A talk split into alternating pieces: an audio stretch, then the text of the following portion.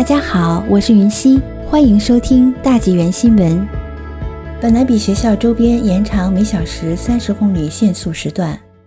本拿比市府目前正在修改学校周边地区的限速规定，这意味着在上学日每小时三十公里的限速规定将从上午七时持续到晚上十时。此前只适用于上午八时和下午五时。市府表示。延长限速时间是考虑到孩子们课外活动的时间。本拿比市长侯迈豪说：“这个改变是为了保护我们孩子的安全，同时建立一个简单而安全的步行社区环境。”市政府表示，降低车速可以大大降低事故发生的可能性和严重性。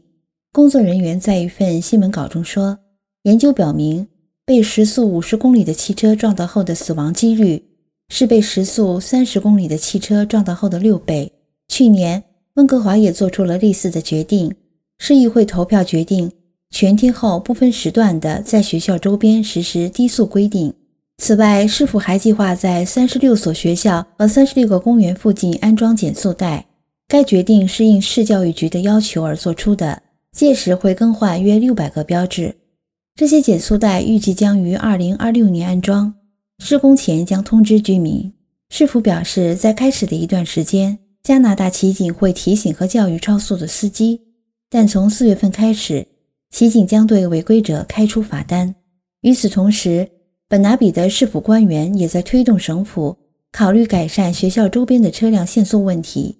市长建议，卑诗省政府实施和研究更广泛的方法，以降低学校和公园周围的车速。